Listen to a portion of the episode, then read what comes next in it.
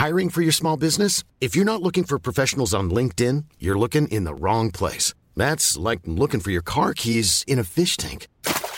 LinkedIn helps you hire professionals you can't find anywhere else, even those who aren't actively searching for a new job but might be open to the perfect role. In a given month, over 70% of LinkedIn users don't even visit other leading job sites. So start looking in the right place. With LinkedIn, you can hire professionals like a professional. Post your free job on linkedin.com/people slash people today.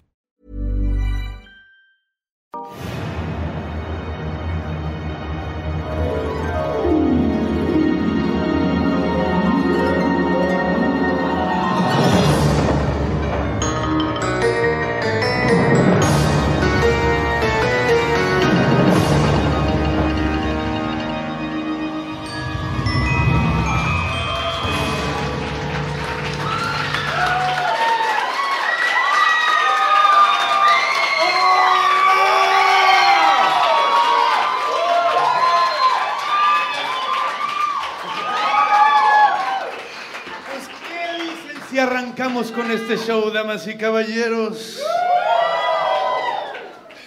Ah, a ver, estaba del otro lado, a ver.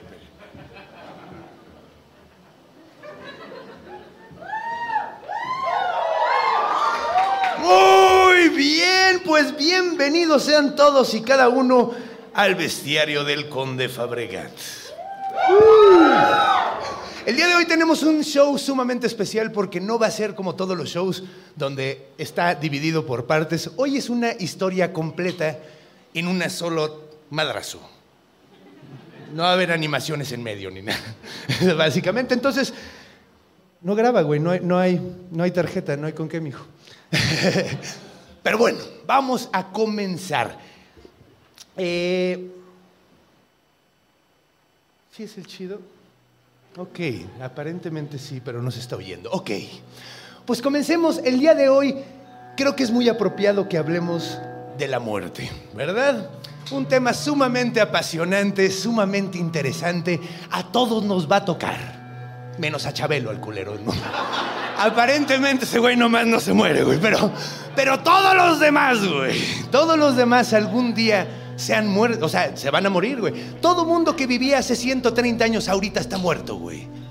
Excepto Chabelo, ¿no? Pero, pero de todas maneras, es muy interesante pensar que todo mundo que ha vivido se ha muerto y por eso el ser humano ha creado probablemente tantas versiones del inframundo, del infierno, del paraíso, como hay culturas, güey. Por ejemplo, los griegos, güey, ¿no?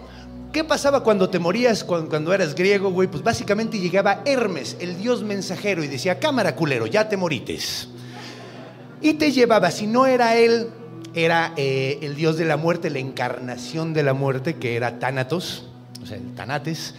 Eh, el dios Tánatos te llegaban y te llevaban hasta el Hades. Una vez en el Hades tenías que cruzar el río Flegetón que te cruzaba Caronte, ¿no? Flegetonte. Caronte, muy rítmico. Entonces, esa era una de las versiones. Una vez que llegabas, tenías que cruzar la, la- puerta de diamantes, güey, que estaba guardada por el cancerbero. Cuando te morías, por ejemplo, en Egipto, ¿qué pasaba? Pues básicamente tu alma salía de tu cuerpo y tu alma era un pajarito con una cabeza, con tu cabeza, ¿no? Así se, ha visto bien cagado, güey. Imagínense, yo de, yo haber sido una grulla o algo así, ¿no? ¡ah! Entonces, era un pajarito que volaba y ese pajarito era tu alma. Esa alma iba a ser juzgada por Anubis. Anubis, que era lo que hacía, ponía la pluma de un avestruz y tenías que pesarte tú en contra de ella. Si tu alma era más pesada que el alma de una que la pluma de un avestruz, te la pelabas. Te mandaban con Amit. Amit era un monstruo impresionante, era un vato. Era, era como un hipopótamo con cabeza de cocodrilo y patas de león. O sea, los animales más violentos de África combinados en uno solo. Porque todo el mundo dice, ay, pero un hipopótamo, ¿qué te hace? ¿Sabían que son los que más matan en África? O sea, es el más... Güey, no te lo imaginas. Ah, es como el gordito buena onda. ¿Cuál gordito buena onda, güey? Son bien malvibrosos, güey. Pero bueno. Entonces, eso pasaba en, en- Egipto, ¿no? Y cuando te morías en Tommy Jerry, güey, por ejemplo, salía una escalera eléctrica. ¿Se acuerdan una escalera eléctrica que te llevaba hasta el cielo y había un gato vestido de San Pedro y te decía, ¿qué pedo, no? Hay muchísimas ideas de qué pasa cuando te mueres, güey.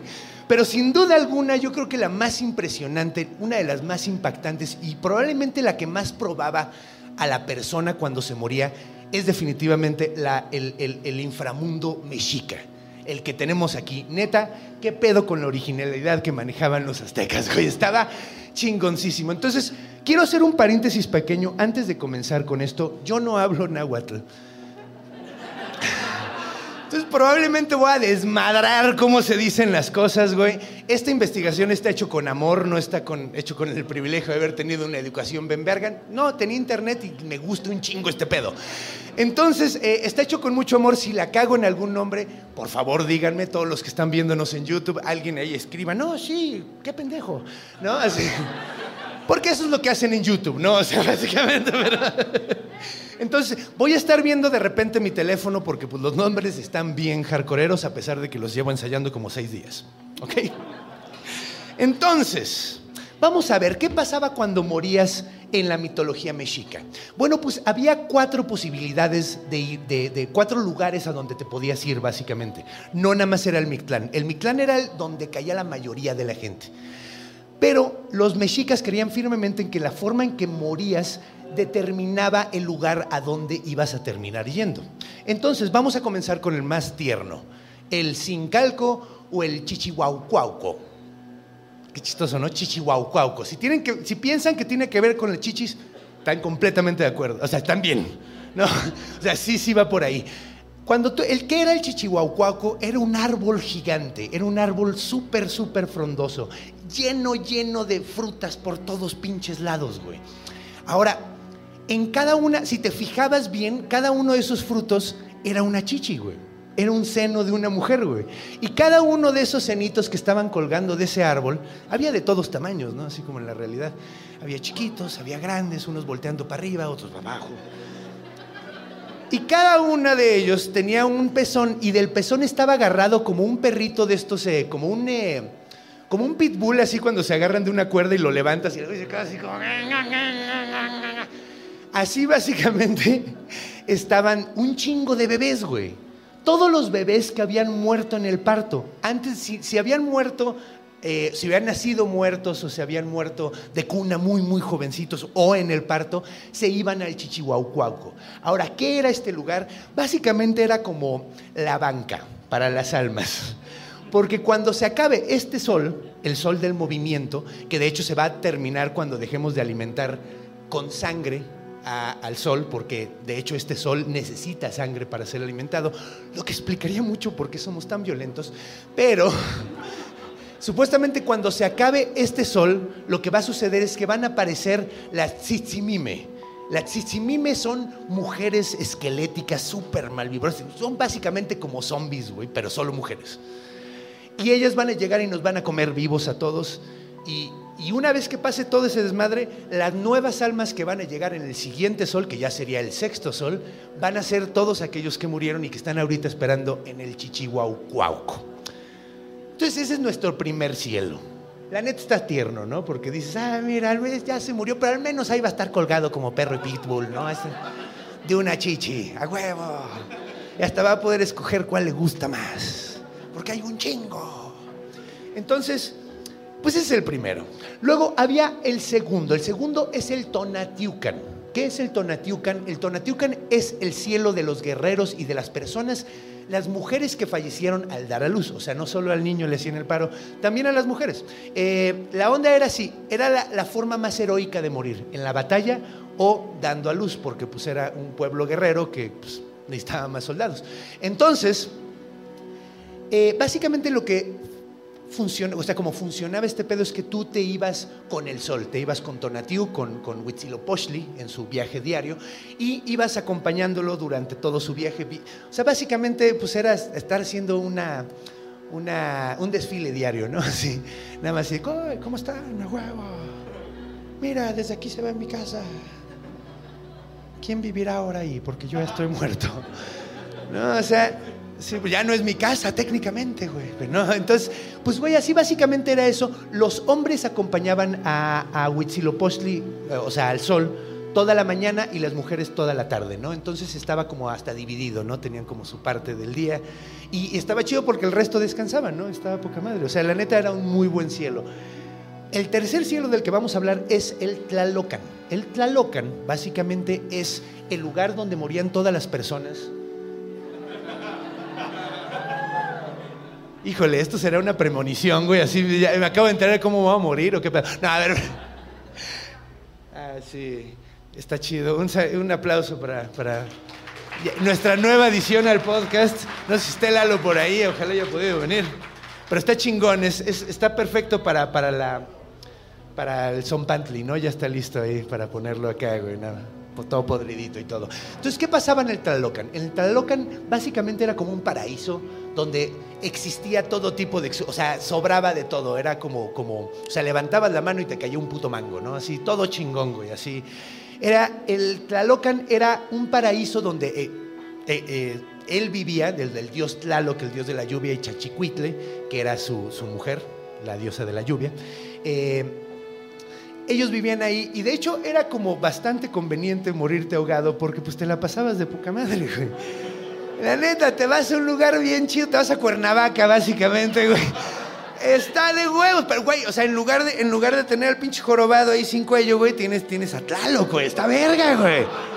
No, güey, eso sí es un gobernador, güey, o sea, un cabezón en lugar de un sin cuello, está más chido.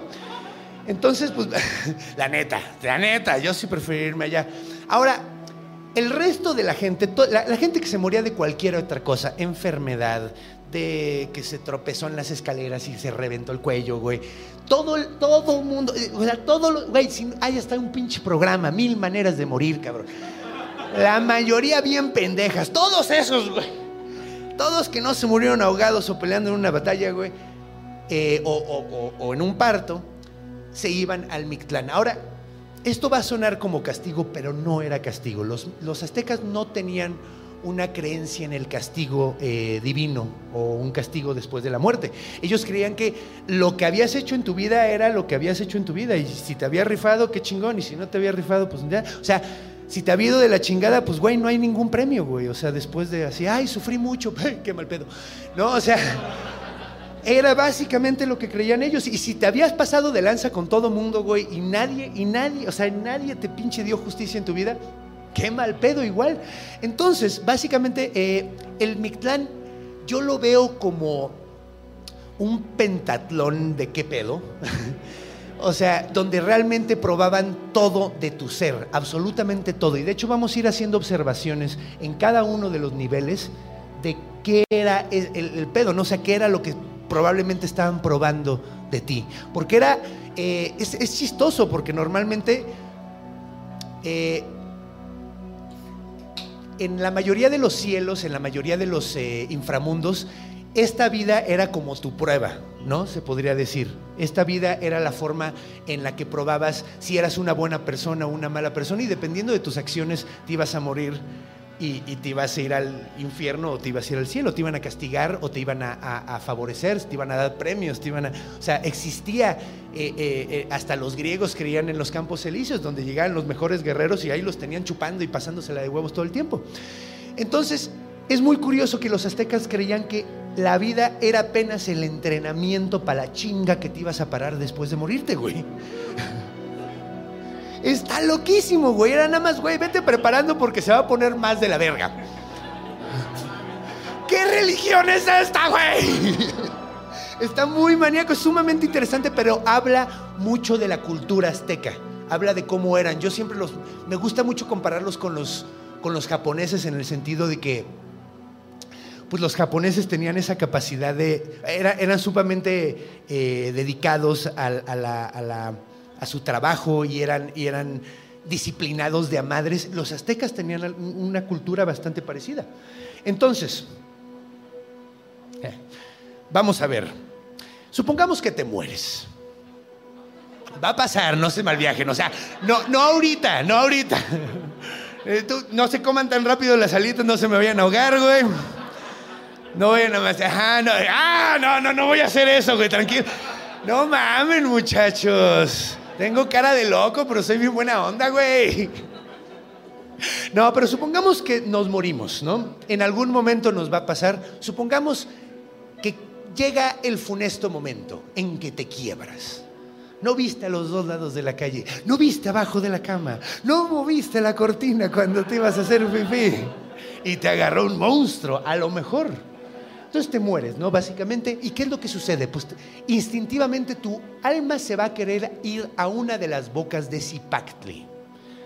¿Quién es Zipactli? Zipactli es la tierra. Básicamente Zipactli era un monstruo gigantesco eh, que tenía 18 cuerpos, 18 bocas, no sé cómo funciona ese pedo. Una descripción muy rara, güey. Pero básicamente era, eh, eh, era un monstruo gigantesco que Quetzalcoatl y Tezcatlipoca se unieron para matar. De hecho, ahí perdió su pie Tezcatlipoca y empezó la, la, rivalidad entre Tezcatlipoca y Quetzalcoatl, por eso ya es otra historia. el Zipacli lo que hicieron fue matarlo, lo destrozaron y con partes de su cuerpo hicieron la tierra en la que estamos parados. Entonces, las bocas, obviamente, siendo como los espacios, porque si le quitas la piel a un animal siempre va a quedar el hueco de la boca. Entonces, eh, básicamente las bocas son cavernas que te pueden llevar hasta dentro del Mictlán. Entonces, lo que hacías era buscar una de las como que instintivamente empezabas a caminar hacia una de las bocas de Zipacle, tu alma. Cuando, de hecho, era curioso, cuando te morías y te ibas a ir a, al, al Tonatiucan, lo que pasaba era que tu alma se iba de tu cuerpo y se iba flotando hasta la flor más cercana. Entonces llegaba Huitzilopochtli en forma de un colibrí y succionaba tu alma de la flor y se la llevaba al Tonatiucan, allá arriba. Pero si te morías, camínale tu papi. Entonces, o sea, si no te morías así de chido, órale, a chingarle, a caminarle, papá. Y órale, ibas bien prendido, ¿no? Así de, bueno, ¿por qué no fui a la guerra, chingada madre? Entonces, bueno, ahí iban caminando hasta que llegaban a la puerta del infierno. La puerta del infierno, la boca de Zipacli. Entonces, entrabas. ¿Y qué era lo primero que ibas a ver? Pues ibas a entrar, imagínate una caverna gigante con techos tan altos que no puedes verlos, güey. Las estalactitas están hasta pinche, pinche, pinche arriba, güey. Así dices, no mames. Y se oye un río a lo lejos y empiezas a ver un chingo de perros por todos putos lados, güey. Parece así como, como Iztapalapa, chingos de perros callejeros, güey. ¿De dónde salen tantos, güey? Es que aquí nadie los adopta, ¿verdad? Pues sí, chingue su madre. Pero, pero sí, así ya como en Pueblito, que hay un chingo de perros por todos pinches lados, güey. Y cada vez vas viendo más, ¿no? De hecho es como cagado, ¿no? ¿Sabes que te estás metiendo? ¿Sabes que te estás metiendo un barrio culero cuando de repente empiezas a ver un chingo de perros callejeros y dices, ok. hojalatería, piezas de coche.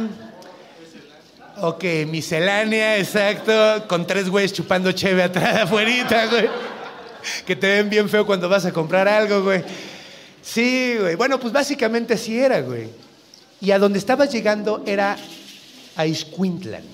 Iscuintlan era la tierra de Xolotl. Xolotl es un personaje sumamente interesante porque muchas personas dicen que es el gemelo de Quetzalcoatl.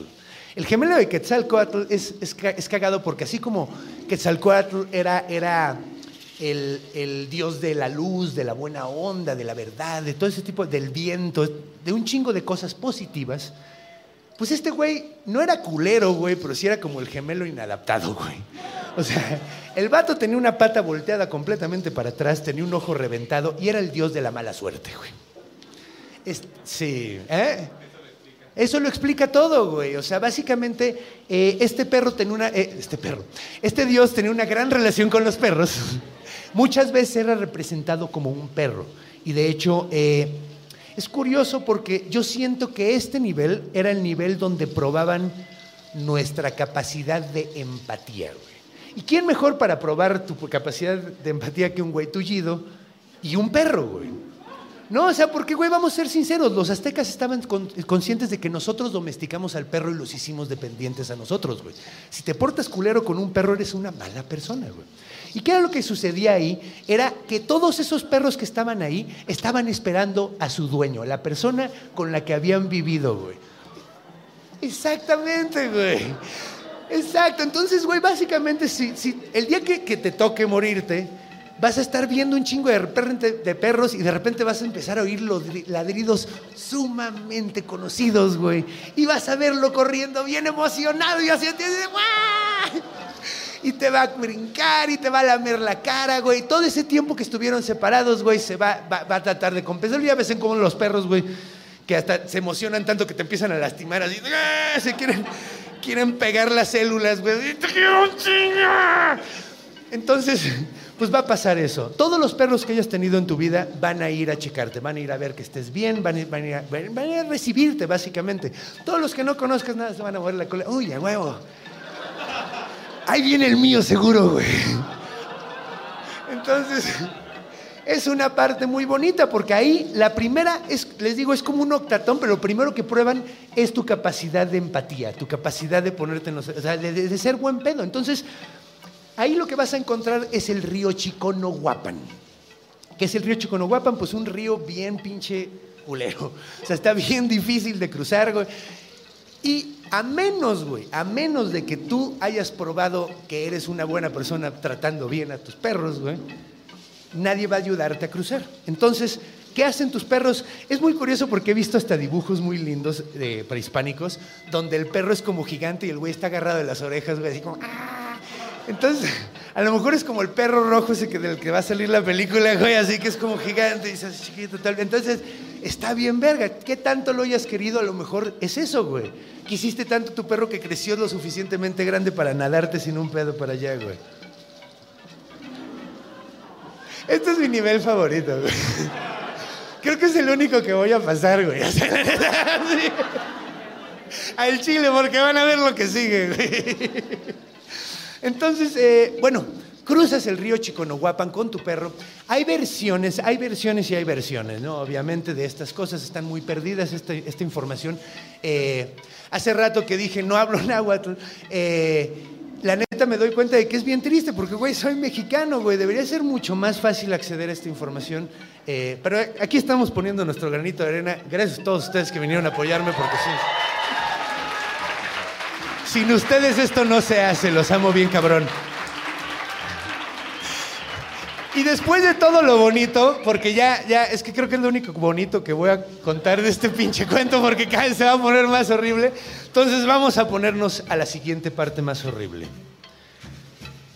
Entonces, ¿qué es lo que sucede?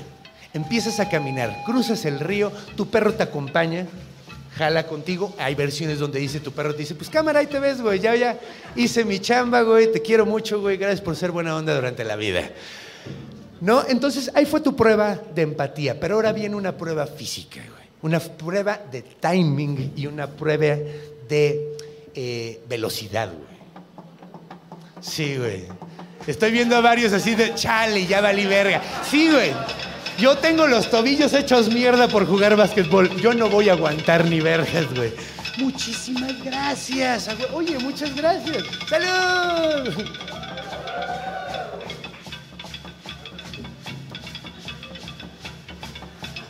Está bien verga esta música, güey. Eh, y así con esta música, güey, queda muy bien. Lo primero que vas a oír van a ser putazos, pero como explosiones de, dinamita a lo lejos, güey. Cabronas, güey. Y vas a empezar a ver que todo lo que está, o sea, como que se está moviendo, las pinches piedras, a lo lejos se mueve todo, güey, muy extraño. Y lo que pasa es que estás llegando a Tepeme Monacmitlan, la tierra de Tepeyolotl el dios de los, temblores, güey. Sí, güey, ya saben a quién mentarle la madre, muchachos. Se llama Tepeyolotl. Tepeyolotl es un dios jaguar, güey. Tiene mucho que ver con Tezcatlipoca. De hecho, Tezcatlipoca, su, su, eh, su animal favorito, su animal predilecto, es el jaguar. Y este vato es tal cual, un pinche jaguar parado, güey, así. Y él es, eh, vive eh, en esta zona, probablemente yo me lo imagino, güey, hasta arriba de una montaña, cagándose de la risa de la banda tratando de pasar, porque las montañas chocan entre ellas, güey. Básicamente chocan entre ellas. Ves un senderito y dices, ah, huevo, aquí voy a poder pasar. ¡Huevos! ¡Ah! Y se abre otra vez, güey. Entonces tienes que tomar el tiempo, ¿ok? ¿Cuánto tiempo me va a tomar cruzar todas este pinche caminote, güey. O sea, hasta pinche allá. Se acabó la canción. Uh. Entonces, Ok. eh, que estuvo bien padre la investigación de este pedo. Eh, entonces, lo cagado era que cuando tú, bueno, veías, tenías que calcular, ok, ¿cuánto tiempo me va a tardar de cruzar de aquí hasta el final de la piedra?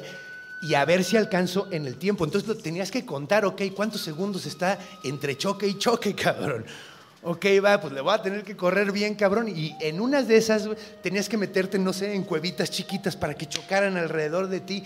Y lo más horrible de esta parte es que, pues a final de cuentas ya estabas muerto. Entonces, ¿qué pasaba si te agarraban las piedras? Ciertamente no te ibas a morir. Pero la putiza te iba a caer, güey. Entonces imagínate, vas corriendo entre las piedras y de repente ves güeyes pegados, pero como pinche moco, güey, así a la pinche pared, así, todavía moviéndose, toda, porque es solo su alma y el vato está, ayúdame, vato. Y tú corres al lado con todas las pinches huevos que tienes, porque, güey, tienes que cruzar. O sea, la mayoría de la gente se quedaba en el camino al viaje al Mictlán y nunca llegaba al descanso eterno, que era lo que buscabas. Que está cabrón. Entonces te quedas sufriendo para ir chocando cada pinches 20 segundos. Entonces, por fin que lograbas hacer eso, lograbas probar el hecho de que tenías las habilidades para cruzar este nivel, pasabas al siguiente. Ahora, este ya nada más es una prueba de dolor, es otro monte, básicamente es otro lugar lleno de montes, se llama Itztepetl. Itztepetl es la tierra, y es que este güey sí está bien difícil de decir. Itztlacoliuqui. Itztlacoliuqui era el dios de la obsidiana. Se le decía que era el dios chueco, el dios... Sí, muchos pensaron en Quique Vázquez, ¿verdad, culeros? Yo también. Yo también. Pero, o sea, sí era como choquillo así. Pero, no, hacía poquito. Pero además era ciego, güey. Sí. Sí, no, pues güey, no, ¿cuál otras por eso son puras malas, mano? Aquí le tocó todo, pero el vato era un dios. Y el vato, el dios de la obsidiana, dios de la oscuridad, dios de. Era un dios bastante acá ahora, del sacrificio, del dolor. Ahora, este nivel era literalmente la montaña de obsidiana. ¿Qué significa eso? Que completamente todas las, la- la- eh, toda- todas las piedras, todo lo que estaba en el camino, eran piedritas de obsidiana extremadamente afiladas, güey. Ahora camínale por ahí, papi. Y, güey, además son montes, güey. Tienes que escalar. Y si te caes, ¿qué pedo? Y era lo que pasaba. De hecho, esta, esta parte, este nivel, era básicamente para descarnarte, para quitarte la más piel posible. Era parte de la onda. Y la onda era que tú cuando llegaras con Mictlantecutli, el dios de la muerte, tú querías entregarle lo más de ti posible. como que guardarle más cachitos para que se pudiera comer, básicamente. Entonces era una prueba de qué tanto podías aguantar de dolor y qué tanto podías guardar además de tu cuerpo, güey. Entonces era un corte tras corte tras corte y hasta que llegaba un punto donde ya no podía sangrar más y terminaba, güey, este suplicio del Itztepetl. Ahora, Ahora venimos al nivel, a los niveles. No, y el perrito, imagínate, güey. Si venía contigo, ahí lo tienes, que. Yo lo traigo cargando, güey. Sí, no, yo a Babayaga me la amarro, chingue su madre. Como mochila, vámonos, culera. Aunque me muerdas la espalda. Sí, es que la baby. No, aunque sí tiene las patas bien pinches duras esa cabrona, güey, no mames. Luego me da la caricia en la jeta. de, ¡Ay, cabrón, pinche boxeadora! Eh, Pero bueno, ahora sí va a poner más cabrón. Este nivel, de hecho, son como dos niveles en uno. Son el Itzehecayan y el Pancuecuetlacayan, ¿ok? Itzehecayan es, es la primera parte, ahora esta es la parte de los vientos cortantes. Ahora, vamos a imaginarnos eh, en esa época cómo se vestía eh, el mexica promedio, ¿no? Cómo se vestía el macehual promedio. Pues básicamente usaban muy poca ropa, se amarraban así una, una cobija, eh, traían el taparrabos. Ahora imagínate cuando tenías que treparte a la náhuac o alguna chingadera así, güey. Como se ponen los inviernos aquí, que están fresas, pero güey, no mames, estás muy acostumbrado al calorcito, güey, no mames.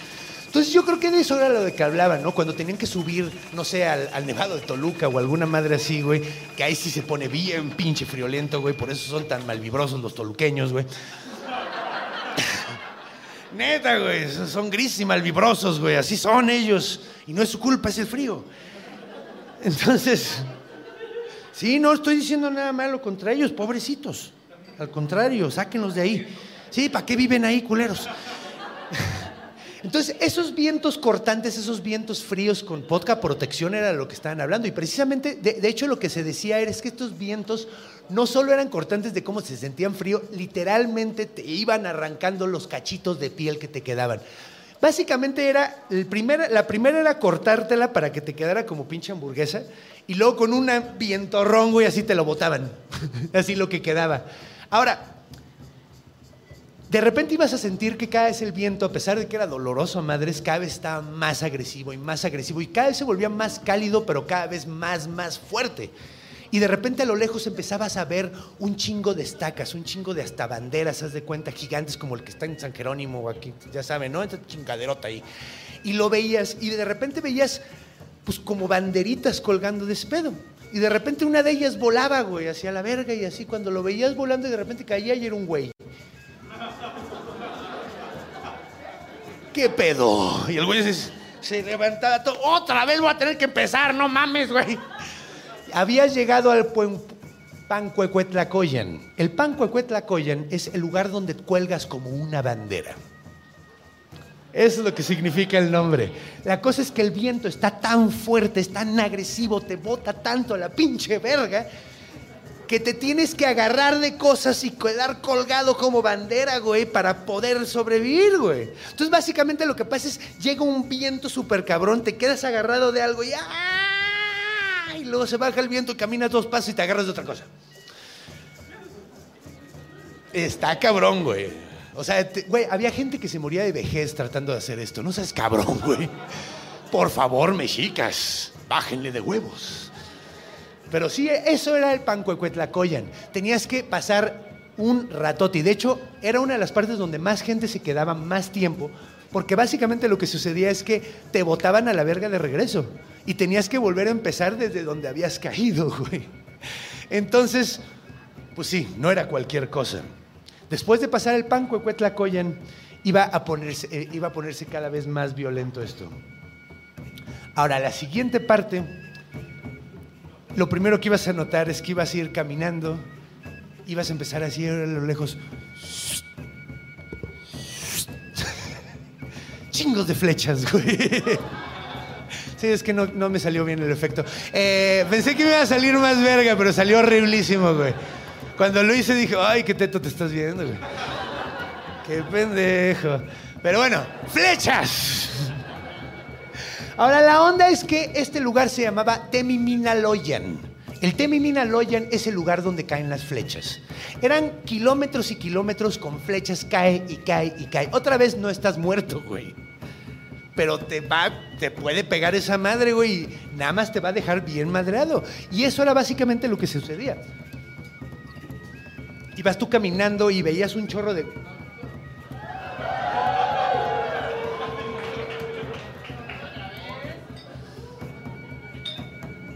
Híjole, se me vino en la boca esta chingada.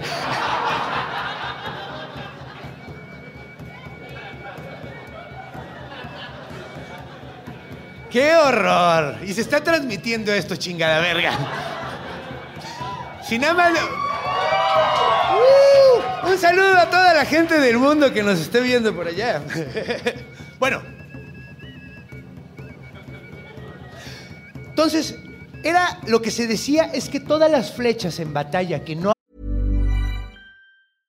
Hiring for your small business? If you're not looking for professionals on LinkedIn, you're looking in the wrong place. That's like looking for your car keys in a fish tank. LinkedIn helps you hire professionals you can't find anywhere else, even those who aren't actively searching for a new job but might be open to the perfect role. In a given month, over 70% of LinkedIn users don't even visit other leading job sites. So start looking in the right place. With LinkedIn, you can hire professionals like a professional. Post your free job on linkedin.com slash people today. habían dado con su blanco o que se habían perdido, o sea, balas perdidas, bueno, flechas perdidas. eh, todas esas flechas perdidas era, caían en el Temimilaloyan constantemente, o sea, se quedaban como en loop, ahí dándole. A lo mejor tú dices, güey, no mames. Ahorita ya ni se tiran flechas, si me muero ahorita no me va a pasar nada, güey. ¿Cuántas balas se tiran, cabrón? o sea, yo creo que están hablando de proyectiles. En esa época, si hubiera habido balas, güey, hubieran dicho balas, güey. Entonces yo me imagino así que todos los narcos que andan ahí poniéndose hasta su puta madre y tirando balas al techo, están cayendo en el Temimilaloyan, cabrón. Entonces tienes que andar bien a las vergas, tienes que correr bien, cabrón. Y además, güey, una flecha, güey, no solo te puede dejar pegado contra. Porque me imagino que vas corriendo. Les digo, no te puedes morir, güey. Entonces hay un vato ahí con pinches siete flechas y ayúdame. Y dices, no puedo. Y sigues corriendo. No mames. No quiero quedar como tú. Entonces corres y corres y corres hasta que llegas completamente exhausto de estar eh, esquivando flechas, esquivando balas, esquivando bolas de cañón en 1700 y feria. Sí, no, pues hay que, hay que ponerse la época. Al rato, quién sabe que caigan, güey. Yo creo que palitos otra vez, güey, porque no. sí, clico. Eh, entonces, llegabas completamente cansado, exhausto de estar pinche esquivando flechas y lo primero que notabas es que empezaba a haber una selva. Sí, abajo de la tierra, güey, en medio de una caverna súper gigante, güey. Pues sí, aparentemente una pinche megaselva. Un lugar perfecto para que el depredador más cabrón de la selva en toda América, el jaguar, te pueda chingar. Este lugar se llama Teyoyocualoyan, el lugar donde te comen el corazón. Eso significa, güey, sí, exacto. No, suena divertido, por eso quise decir, sí, no, güey. Y efectivamente, no, sí, tienes que lanzarte. De hecho, hablemos un poquito del jaguar. El jaguar es sumamente interesante porque, de hecho, de entre todos los grandes gatos, eh, es probablemente el, el gran, el gato grande que tiene la más eh, fuerza en su quijada, güey. De hecho, la mayoría de los grandes gatos, ¿cómo matan? Se les avientan a los, a los animales, por ejemplo, un, eh, león una gacela, haz de cuenta. Entonces, ¿qué es lo que hacen? Como matan a la gacela, se van al cuello, exactamente, y lo que tratan de hacer es romper la tráquea. Eso es lo que hacen. ¿Por qué? Porque la tráquea es una de las partes más débiles del, del cuerpo. Es bastante débil y te mueres en chingas si te la rompen. Entonces, los jaguares no tienen que hacer eso. Los jaguares se pueden atacar. De hecho, hay registros de jaguares desmadrando el cráneo de varios animales, güey. Hay agujeros así de colmillo en medio del cráneo. Güey, imagínate, putazo. Comen tortugas, güey. Abren a las tortugas sin un pinche pedo. Ahora, este lugar está lleno de esas chingaderas de tamaño de tigre, güey. O sea, porque no son tan grandes, güey. Pero estos sí son tamaño tigre. Son pinches jaguares verdaderamente gigantes, güey. Así que agárrate, güey, porque se va a poner cabrón. Es un ratote de estar en medio de la selva peleando con jaguares y lo que tienes que tratar de hacer es salvar el corazón. De hecho, una gran tradición de la de los funeraria azteca, mexica, era poner en el pecho de las personas un como eh, collar grandote, como una pechera, lo que se le llama. Y estas pecheras eran de, podían ser de obsidiana, podían ser de jade, de hecho la, realeza por lo general de, de jade. Y estas piedras eran utilizadas para proteger el corazón cuando te estuvieran partiendo la madre. Y cuando llegara alguno ya demasiado choncho y le dijeras, órale va, se lo aventabas y salías corriendo para el otro lado, güey. Pero lo más probable era que salieras sin corazón de ahí. Salieras lo más masticado, o sea, como pinche chicle de niño loco. No, o sea, sí terminabas bien pinche masticado ahí, güey. Y ese es el Teyoyocualoyan. Ahora, después de esto ya venías desangrado, ya venías sin corazón, ya venías todo cortado, ya venías todo soplado, güey. Ya te habían aventado un chingo de veces hasta casa de la chingada, güey. Y lo que tenías que hacer ahora era llegar al Apanoiguayan. El Apanoiguayan es el lugar donde cruzas el río. Ahora no se acuerdan que en el primer nivel estaba el río Chiconahuapan. Ahora, el río Chiconahuapan, pues aparentemente es un río subterráneo.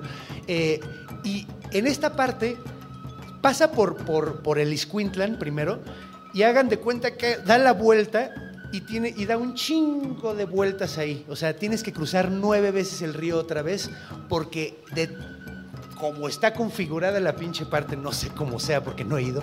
eh, pero yo me imagino, yo me imagino. Yo me imagino que es el pedo de que cruzas el río y luego da la vuelta y vuelve a pasar otra vez el pinche río y no puedes irte al lado y cruzarlo porque pues sería caminar un chingo y además hay paredes porque estás en una caverna. Imagínense un pedo bien complicado.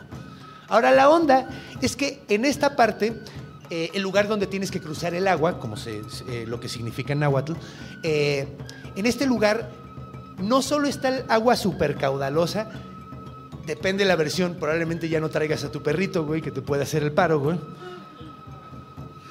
Babayaga, chingada verga, cuando más te necesito.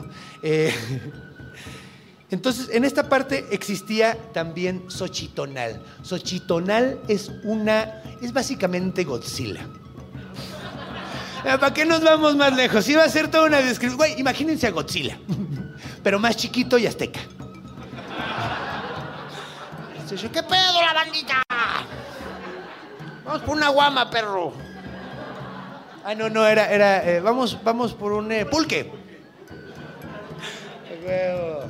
Sí, el, vato traía su peinadito y todo el pedo así como... No, ¿cómo se llamaba el de, el de la película esa de los... de, Nuevo León que tiene así como peinado así súper extraño? Ya no estoy aquí, ese güey, ándale. Imagínate a, a- a- a Godzilla, en lugar de esas madres, trae un peinado así. Y baila tribal. Ajá, sí. Yo, yo tengo botes de vaquero, pero no son de tribal. Ahí voy. Eh, Bueno, entonces.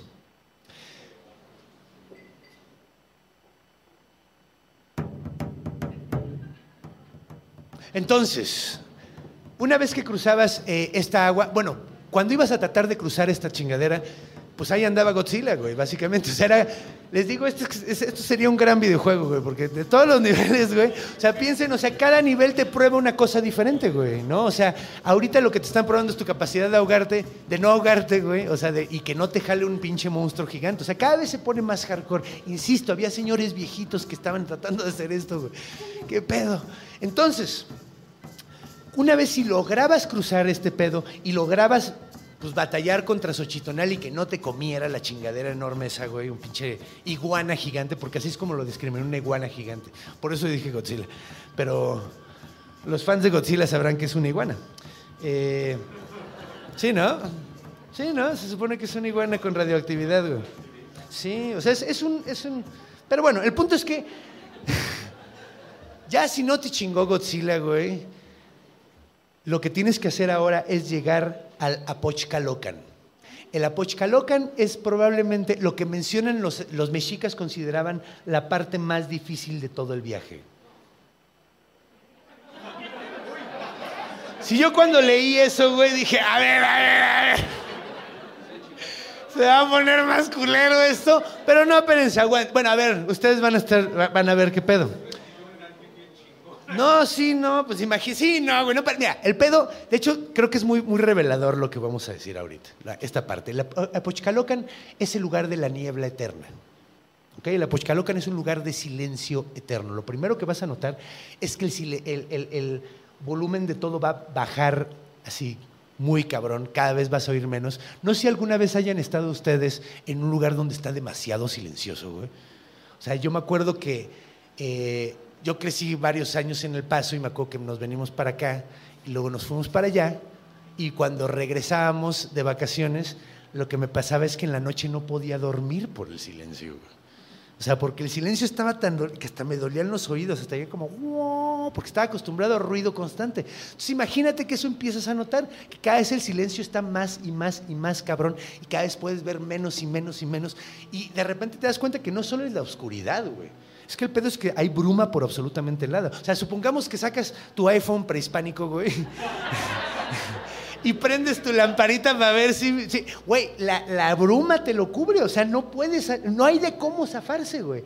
Y la onda es que aquí con lo que te enfrentas en realidad es con un terreno sumamente agreste, donde no puedes ver absolutamente nada, no puedes escuchar absolutamente nada, el silencio es enso- ensordecedor, no ves nada y, es un ratote. Y la forma en la que puedes pasar esto es solo confiando en ti mismo. Es una confrontación con ti mismo, güey. Desde entonces les malviajaba, fíjense. Güey, esto era lo que. Eso, güey, esto era lo que más les malviajaba, güey.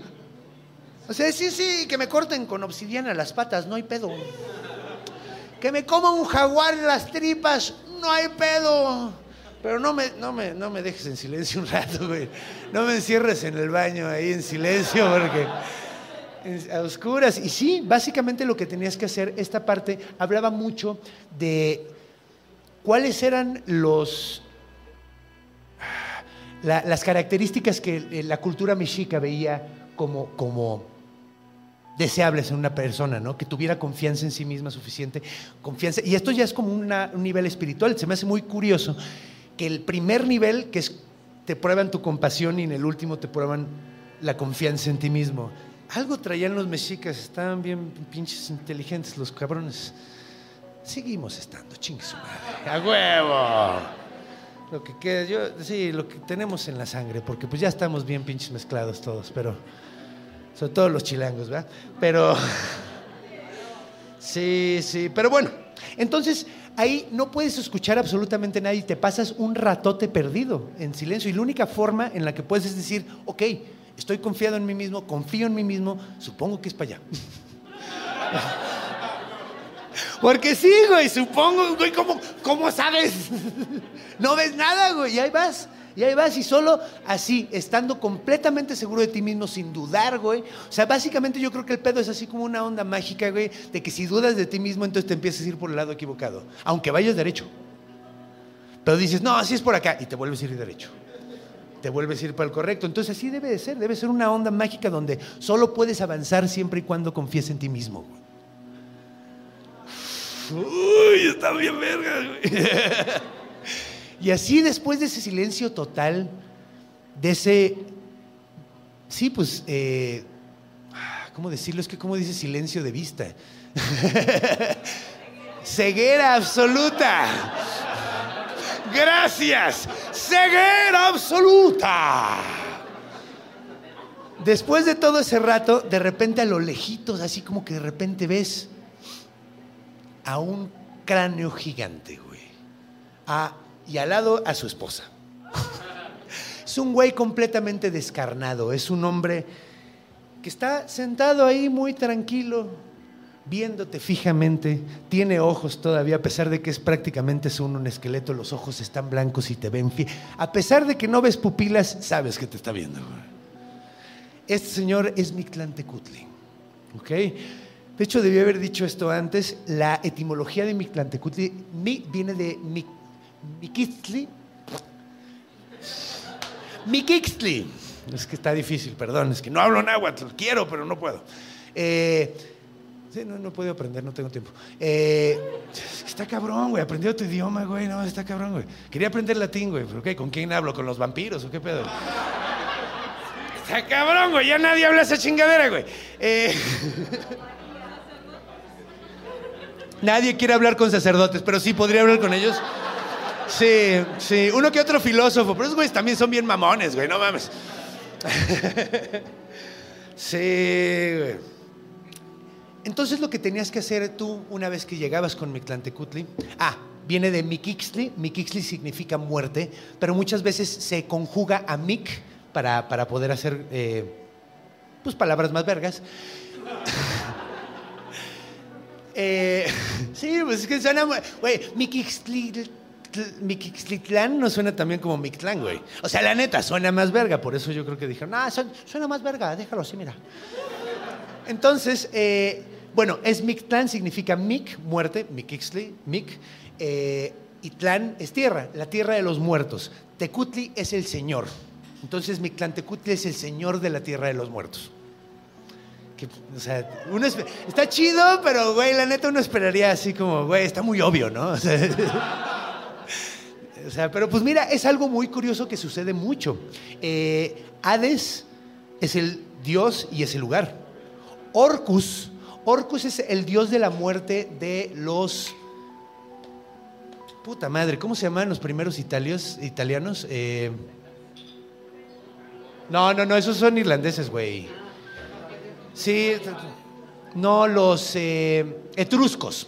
Era un dios etrusco que era caníbal, era un vato bien malvibroso. De hecho, creemos que probablemente de ahí viene la palabra ogro y orco. Entonces, él también era el dios y el lugar. Entonces, pues es, algo como muy común que se da con, con, la muerte. Ni siquiera le quieres poner nombre. No, que se llame igual que el pinche lugar donde lleva. Qué miedo, ni le digas cómo se llama el culero. De hecho, a, Hades no, le, no lo nombraban por su nombre real, le decían Plutón. De hecho, por eso tenemos el nombre de Plutón, le decían Plutón que significa eh, el de las riquezas. Por no querer decir el nombre del lugar donde, o sea, tanto miedo le tenían a la muerte los griegos. Entonces, pues los aztecas no. los aztecas como que lo esperaban con mucho gusto y era ese momento que llegabas con Mictlantecutli y Mixtecíhuatl, que básicamente es la señora de los muertos, eh, ella es la esposa. Lo que pasa es que los aztecas tenían, eh, creían altamente en la dualidad, creían muchísimo en la dualidad. De hecho, creían que absolutamente todo era dual y creo que tenían razón. O sea, eh, luz y sombra, sol y, sol y luna, noche y día, hombre y mujer. o sea, hay muchísimas dualidades que se dan, ¿no? Femenino y masculino. Toda la eh, eh, y vida y muerte. De hecho, esa era una de las más importantes para ellos, vida y muerte. De hecho, es que ellos creían que de entrada todos éramos hombres, teníamos una parte dual de nosotros, hombre y mujer y todo, y además en nuestra vida no podía, no puedes, no puedes morirte sin estar vivo y no puedes estar vivo sin morirte, ¿no? O sea, básicamente son como, es necesario para, para, para que se haga el, el, milagro de la vida, necesitas morirte eventualmente. Entonces, eh, ellos veían esa dualidad también en los dioses. De hecho, muchos dioses eran duales, eh, Tlaloc y Chalchicuitle. Eh, y en este caso, Mictlani, Mictantecutli y Mictecihuatl. Uy, ¿se fijaron que casi no chequé las notas? Estoy bien pinche orgulloso, güey. Tuvo como pendejo repitió. Tepeyolotl. Ahorita ya se me olvidaron todos. Eh, no, pero, pero. No, pero sí, en serio. Ay, me aplaudieron. Qué, bonitos son, güey. Los amo bien, cabrón. Entonces, ahí está, me puse rojo, güey. Eh, ok.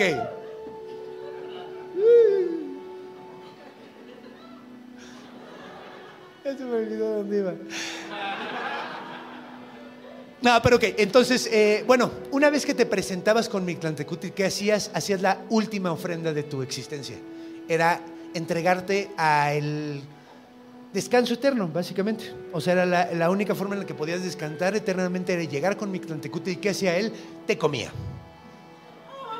Sí, pues, ¿para qué crees que era guardar cachitos de carne? ¿Para que no llegara a masticar puro hueso el carnal, güey? Pues no O sea, güey, si quieres dar una ofrenda, no llegas con tus pinches los, huesitos de tus alitas, güey, así todos masticados, así todos chupados. Fue lo que quedó. No, o sea, le echas ganas, güey. Por eso traían su pechera, traían eh, sus con chanclitos, ¿cómo se llamaban? Bueno, eh, las, las guaraches con talonera, ¿no? Básicamente que eran los usaban los aztecas. Entonces, pues bueno, ese era el viaje completo que tenías que hacer al Mictlán. Todos lo teníamos que hacer a menos de que te murieras en una batalla, en un, eh, en, en un parto exactamente, o ahogado, ¿no? Eso está padre. De hecho, a mí me gusta pensar que la gente que se... Bueno, es que esto está medio triste, pero la, toda la gente que se ahogó eh, por, por, haberse enfermado de COVID en esta temporada, pues ahorita están en el han pasándosela de huevos, güey. Entonces yo creo que debemos de recordarlos con mucho cariño y, estar contentos de que están en un lugar mucho más verga del que vamos a ir nosotros. Eh, porque nosotros nos la vamos a pasar de la verga. Ahora, Detalles que, probablemente no mencioné, porque pues, estoy muy emocionado y me arranqué con la historia. Eh,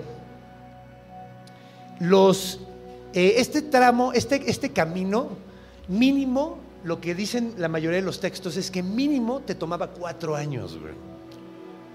Es una pinche licenciatura, culero. Pero de puro sufrimiento, güey. Así, ¿no? Está cabrón, güey. Sí, güey, no mames. No mames, si fuera un UNAM hubieran hecho huelga, güey, no mames. Está muy mal vibrosa la carrera. ¡Queremos algo más leve! Pero sí, básicamente eran cuatro años de estarle chingando. Era lo mínimo, lo mínimo. Ahora, podía ser muchísimo más. O sea, porque supongamos que en el pan, Pancuecuetlacoyan, eh, supongamos que ahí te botan a la verga el aire como 15 veces, güey. Supongamos que te echas cuatro años ahí, güey, nada más, güey, como, como el peje que se echó como pinches 18 años en la carrera.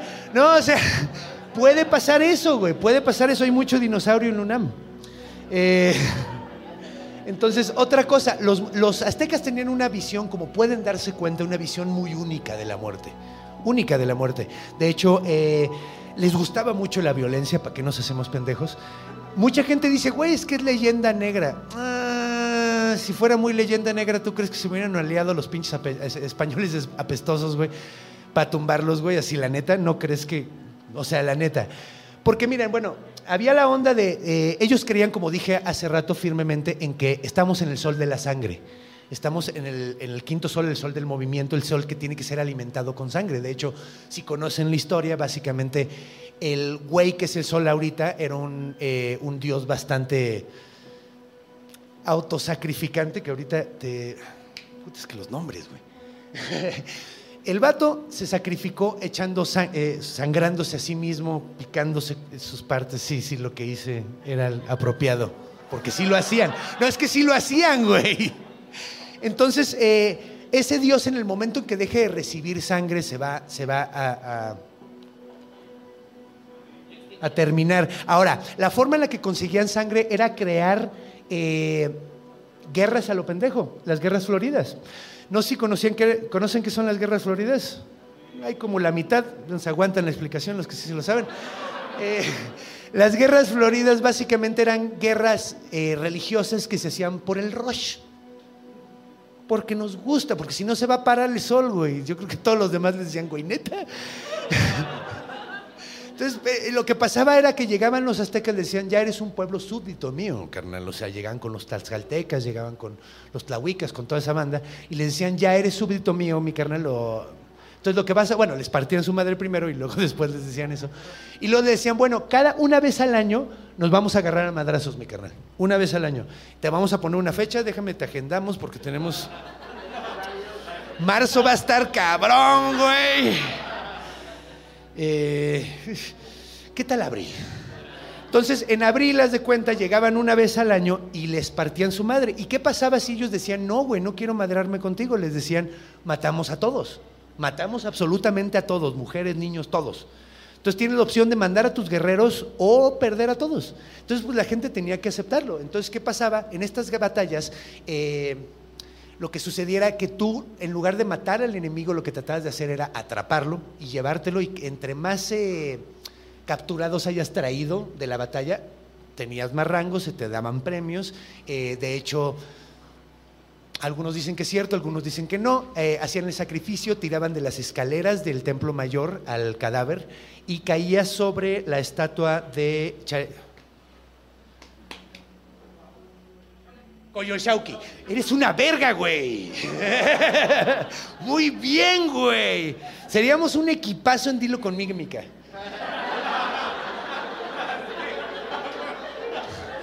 Dígalo con mímica versión prehispánica. A huevo. Entonces, eh, Coyolxauqui, Coyolxauqui, eh, a huevo, hasta le están haciendo su, su amiga. Le dice, ay, qué guapo. Hágale su cachete, por mí, así. Ay, a huevo, gracias, te quiero. Eh, entonces, eh, Coyolxauqui caía en el cadáver de la Coyolxauqui y el guerrero que hubiera atrapado ese guerrero, o sea, ese eh, sacrificado, tenía el, el derecho de cortarle los muslos y hacer pozole con ellos. Eh, de hecho, de ahí viene el pozole.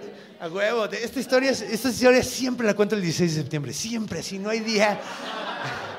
No hay día de la independencia donde yo llegue y diga, ¿quieren saber de dónde venía? Con esta sonrisa y todos, oh, madre iba otra vez. Sí, güey, por eso no me invitan a las fiestas. Eh, eh.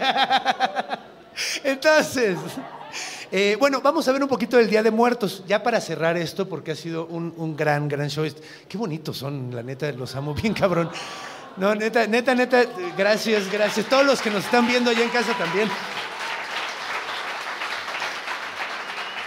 Porque, de hecho, de hecho, es un sueño mío, neta, gracias. Es un sueño mío y de Iván también el hecho de hacer un, eh, un producto cultural que funcione.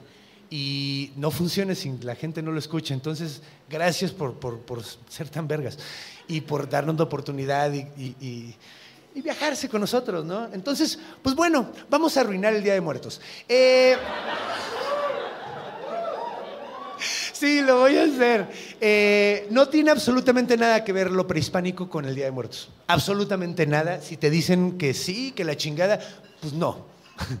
Eh, si se fijan, yo no puse nada de Día de Muertos aquí, porque no, o sea, ¿sabes qué hubiera sido una buena onda de Día de Muertos aquí? Una escultura hecha completamente de alegría, ¿cómo se llama? De amaranto, con sangre de Tezcatlipoca. Digo, no, de, de Huitzilopochtli. Sí, Ajá, güey, va a estar cabrón hacer eso, güey. Pero eso era lo que realmente se utilizaba para celebrar en esas épocas. Curiosamente, nosotros, bueno, los mexicas no tenían un día de muertos, tenían dos meses. Ajá. Exactamente, eran como 40 días porque ellos tenían meses de 20 días, eran veintenas más o menos. Eh, entonces, los meses de ellos, o sea, curiosamente tenían dos meses completamente dedicados a... había uno a Mictlán y a otro a Huitzilopochtli, pero eran como meses de la muerte, tenían 40 días, no, no uno. Entonces, de entrada ahí está la onda. La celebración de Día de Muertos realmente es mucho más española que mexica muchísimo más española. De hecho, eh, había un vato que se llamaba, híjole, tenía un nombre así bien ridículo, Odilón, Odilón. Odilón de Cluny. Odilón era, me encanta decirlo, me lo voy a decir un chingo.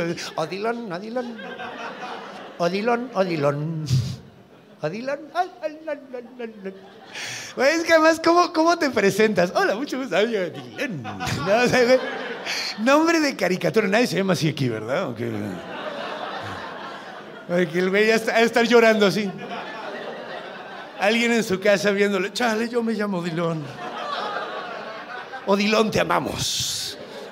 Porque te amas bien chistoso, Odilón. So, Odilón básicamente lo que hizo fue, eh, en un abad en Cluny, que básicamente lo que fue, hi- hizo fue una como adaptación de eh, las celebraciones romanas a el santuario eh, de los católicos. Entonces, básicamente, las celebraciones romanas, ahí era donde hacían las ofrendas a los muertos. O sea, porque, güey, ¿qué le vas a andar ofrendando a un güey que ya se tragó Mictlantecuhtli? Mictlantecuhtli. O sea, güey, el vato ya se lo comieron, güey. ¿Qué, ¿Qué ofrenda le vas a poner? No, pues ya está descansando, güey. O a lo mejor está pegado en Tepeme Monacmitlan. Ahí, ahí sigue el pobre pendejo. ¡Ayúdenme! Y nadie lo ayuda. Ya está. Ahí sigue. ¿Qué le vas a andar haciendo ofrendas? El vato no puede salirse de ahí, güey. Entonces, eh, sí, las ofrendas realmente no vienen de ahí, vienen de los romanos. La, eh, entonces, nuestra tradicional ofrenda mexicana no es de aquí. Eh, sí, de hecho, la celebración del Día de Muertos se populariza en el sexenio de Cárdenas. Cárdenas lo que quería era hacer prismo. Eh, estoy harto del PRI. Sí, pero sí, o sea, tenemos que agradecerle más al PRI que, que- a los aztecas. Neta, neta, tenemos mucho más que ofrecerle, agradecerle, sí, ah, gracias, Tata Cárdenas. Eh, la expropiación del gobierno y el de- del petróleo y el Día de Muertos. Y el Politécnico, güey, la neta era, era chido el Tata. Era, era chido, de hecho, sí. Ay, ay, ay, hay, una, hay una- ¿eres del IPN? Órale. Sí, mire, ella sí sabe cosas. Yo, yo. Yo no estudié, yo nada más veo cosas. La neta, yo dibujo bonito, si me gustan los monstruos. Eh, pero bueno, entonces pues eh, ahí está. Ese es el viaje que vamos a tener que hacer todos. Creo que por la... eh, no sé si conocen la apuesta de Pascal. ¿No? Ok. Pascal era un pendejo. eh, No te la veías venir, ¿verdad? Sí, no. Ah, era un matemático católico. Eh, era un matemático muy, muy católico. Eh, yo soy bien pinche ateo, pero entonces no quiero embarrárselo a nadie en la jeta. Yo creo que cada quien toma sus decisiones. Pero Pascal tenía una onda que decía, si no crees en, eh, en Dios, deberías de creer en Él nomás por la apuesta de que a lo mejor es cierto. Existe la probabilidad de que sea cierto, entonces tienes la posibilidad de, de- de ganar más apostándole, porque si no existió, pues no pasa nada. Es lo que decía Pascal. Entonces yo le voy a subir la apuesta al culero.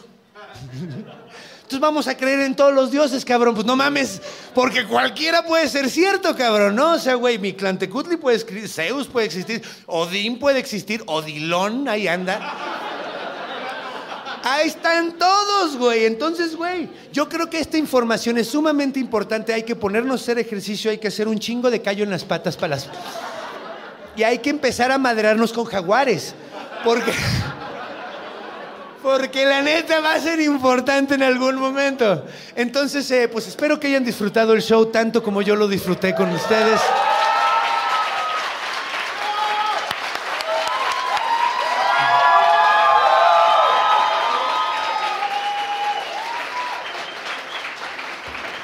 En serio. Son un público bien hermoso. Ay, ¿se la, se la pasaron chido? No mames, los, amo muy cabrón. Eh, ¡Ay! ¡Cuánto amor, chingada verga!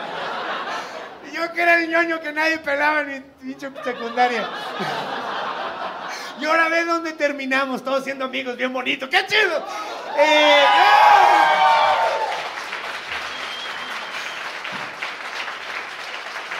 Muchísimas gracias, en serio. eh, no puedo explicar lo bonito que siento ahorita en mi corazón hablando de las cosas que más amo con chingos de gente que les también aman estas cosas. Los amo bien, cabrón, ustedes.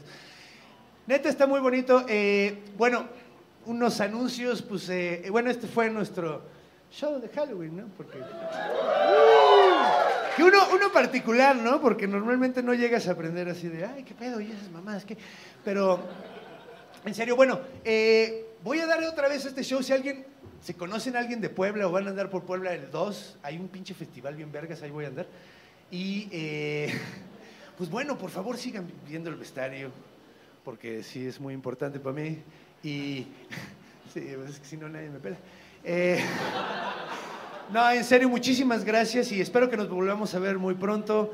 Y me quedo aquí para tomarme las fotos que quieran. Yo no me voy. Yo no me voy hasta que la última persona tenga su foto. ¡Me vale verga! Ahorita nos vemos. Voy a echarme un cigarrito y ahorita salgo.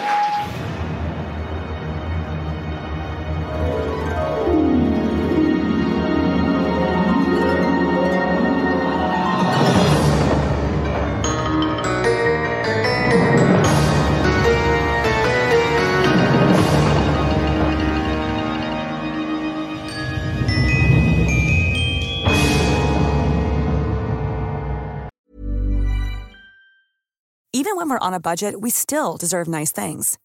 Quince is a place to scoop up stunning high-end goods for 50 to 80% less than similar brands. They have buttery soft cashmere sweaters starting at $50, luxurious Italian leather bags, and so much more. Plus, Quince only works with factories that use safe, ethical, and responsible manufacturing. Get the high-end goods you'll love without the high price tag with Quince. Go to quince.com slash style for free shipping and 365-day returns.